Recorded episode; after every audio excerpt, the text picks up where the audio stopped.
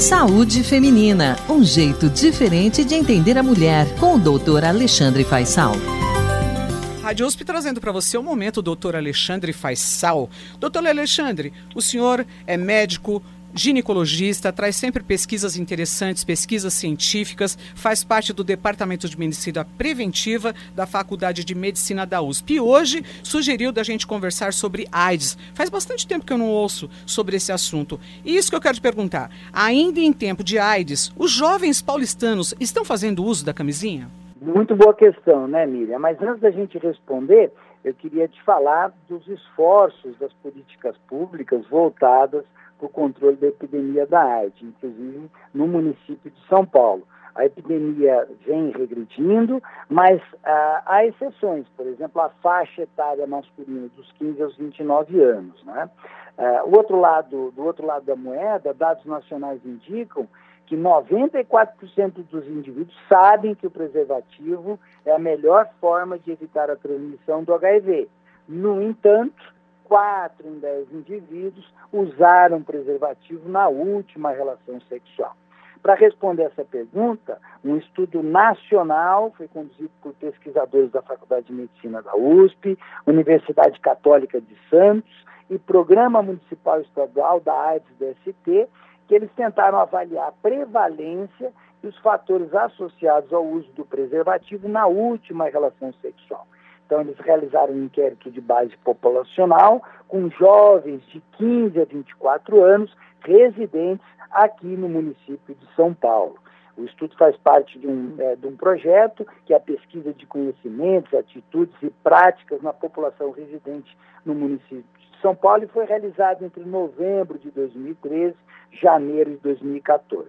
É, detalhe dos mais de 4.300 entrevistados, é, 94% já tinha iniciado vida sexual. Para essa publicação, para essa para a resposta dessa questão científica, esse estudo analisou dados de 821 jovens sexualmente ativos no último ano, em relação à data da entrevista. E aí os resultados mais significativos, Miriam, mostram que o uso do preservativo na última relação se associou com não ter sido casado, ao uso de preservativo na primeira relação, receber preservativos gratuitos para ambos os sexos. Para os homens, adicionalmente, um parceiro casual no último ano e parceiro do, do mesmo sexo. Já para as mulheres, adicionalmente, iniciar a vida sexual após os 15 anos. Um dado interessante, como mostram as pesquisas prévias, a camisinha é, de fato, amplamente reconhecida como uma importante forma de proteção da AIDS. Doutor Faisal, e quais outros aspectos merecem destaque nesta pesquisa sobre o uso de camisinha por jovens paulistanos? Bom, alguns aspectos merecem destaque, incluindo o padrão persistente de uso da camisinha, que se estabelece quando há uso no início da vida sexual. Então, se inicia usando camisinha, há uma tendência em manter o uso da camisinha na vida sexual posterior.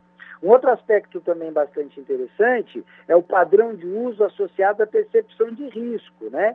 Que ele é mais, porque a gente nota que é um maior uso em relações casuais, né, ocasionais, extemporâneas, e menor uso entre as pessoas casadas, né?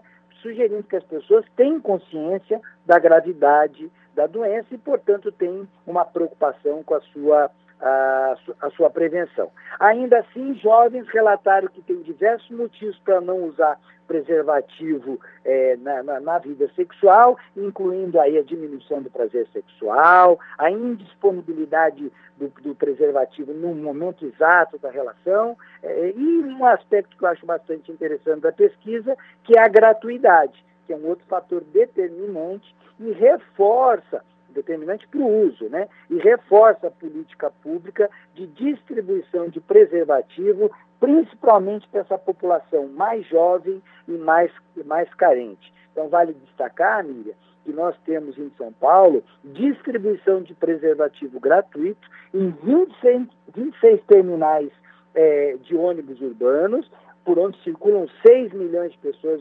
diariamente. Só para dar um outro dado, em 2016, nesses mesmos terminais, foram distribuídos 30% dos mais de 75 milhões de preservativos gratuitos, mostrando que é uma ideia bem interessante e que o jovem aproveita entre a sua ida e vinda de casa e do trabalho para lembrar que o próximo momento de prazer tem que ser acompanhado do uso da camisinha. Muito obrigada, doutor Alexandre Faisal. Eu sou a repórter Miriam Ramos. Doutor Alexandre, que você ouviu aqui, é médico ginecologista, pesquisador científico do Departamento de Medicina Preventiva da Faculdade de Medicina da USP. Você ouviu o Boletim Saúde Feminina, um jeito diferente de entender a mulher, com o professor Alexandre Faisal.